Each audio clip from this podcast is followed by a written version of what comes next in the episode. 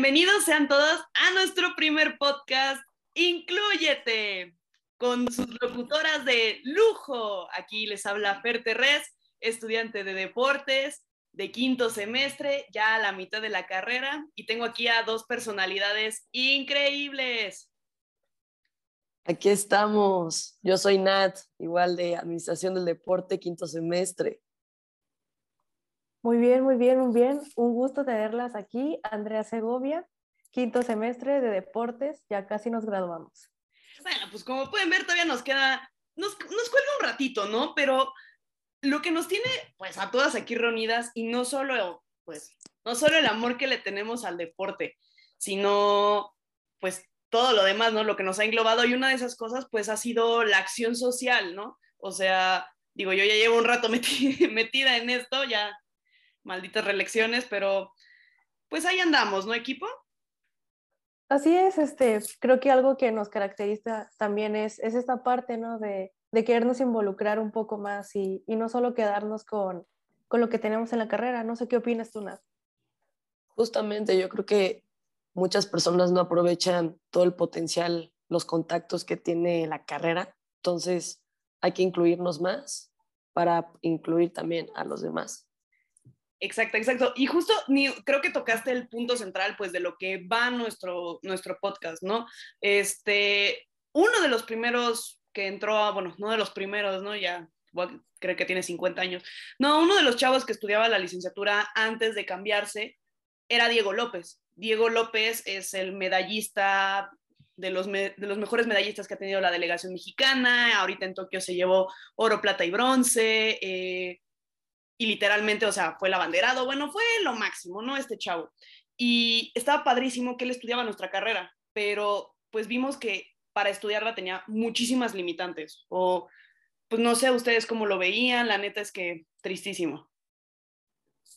Creo que es un poco el, el hecho que muchos este, lugares no están preparados para recibir este tipo de personas debido al, pues, al desconocimiento, al miedo de preguntar incluso, creo que es un tema que se toma bastante tabú y muchas de las personas no hablan de esto, entonces creo que es una buena oportunidad para empezar a hablar de esto y que se vea este, todo lo que hacen estas personas, porque al final del día eso es, somos personas todos y se nos tiene que tratar como tal. Justamente, yo siento que falta muchísimo en la infraestructura de muchísimos lugares, no solo hablando de la universidad, eh, en estas rampas, luego hay algunos accesos que es imposible. Entonces realmente creo que es este, educar más a la gente en ese aspecto. Justo, y bueno, o sea, ya que tocas el tema, Nat, la verdad es que, pues para todos los que nos escuchan, nuestra idea con este podcast es poderles, pues, transmitir lo que hemos aprendido, lo que los expertos dicen, lo que dicen los libros, lo que se encuentra en Internet de la información, pero la información real, ¿no? Lo que tú tienes que conocer para poderle dar a estas personas una calidad de vida, que es lo que se merecen por ser seres humanos igual que el resto de nosotros que no tenemos ningún tipo de discapacidad, ¿no? Entonces, pues, ahora sí, niñas, ¿qué quieren, ¿de qué quieren que platiquemos este primer episodio? ¿Qué les parece de la participación de Tokio de nuestros atletas? ¿Les parece? Me parece. Me encanta. Sí, me sí, encanta. sí. ¿Qué diferencias ven entre lo que sucedió en los Juegos Olímpicos contra los Paralímpicos? Quiero saber su, su opinión un poco de este tema y, y, cómo lo vieron, cómo lo vivieron y sobre todo cómo lo vive este, desde adentro del deporte como futuras administradoras de, del deporte. Ay, no sé. Nat, ¿quieres adelantarte? Porque tengo muchas sí. cosas que decir.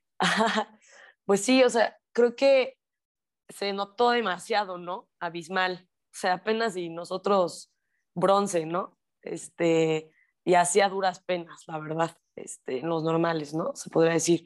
Ya en los Paralímpicos, no, o sea, la verdad yo no me esperaba tanto, la verdad, porque dije, bueno, si los atletas normales que, que no tienen discapacidad, me refiero, este, no pudieron, este, dije, pues no creo que la, no haya presupuesto o haya puesto tanto interés ¿no? en estos atletas, los paralímpicos. Y yo creo que vinieron a cerrar muchísimas bocas. Eh, cañón, o sea, de verdad yo no me esperaba tanto, de verdad impresionante. Y se ve también cómo la mentalidad cambia de los mexicanos que no tienen discapacidad a los que sí tienen. O sea, estos chavos fueron a dejar todo. Dijeron, yo soy mexicano, yo lo voy a hacer increíble. Y la rompieron. O sea, realmente es también mucho, creo que la mentalidad del mexicano. Y realmente yo creo que esa es mi aportación por el momento.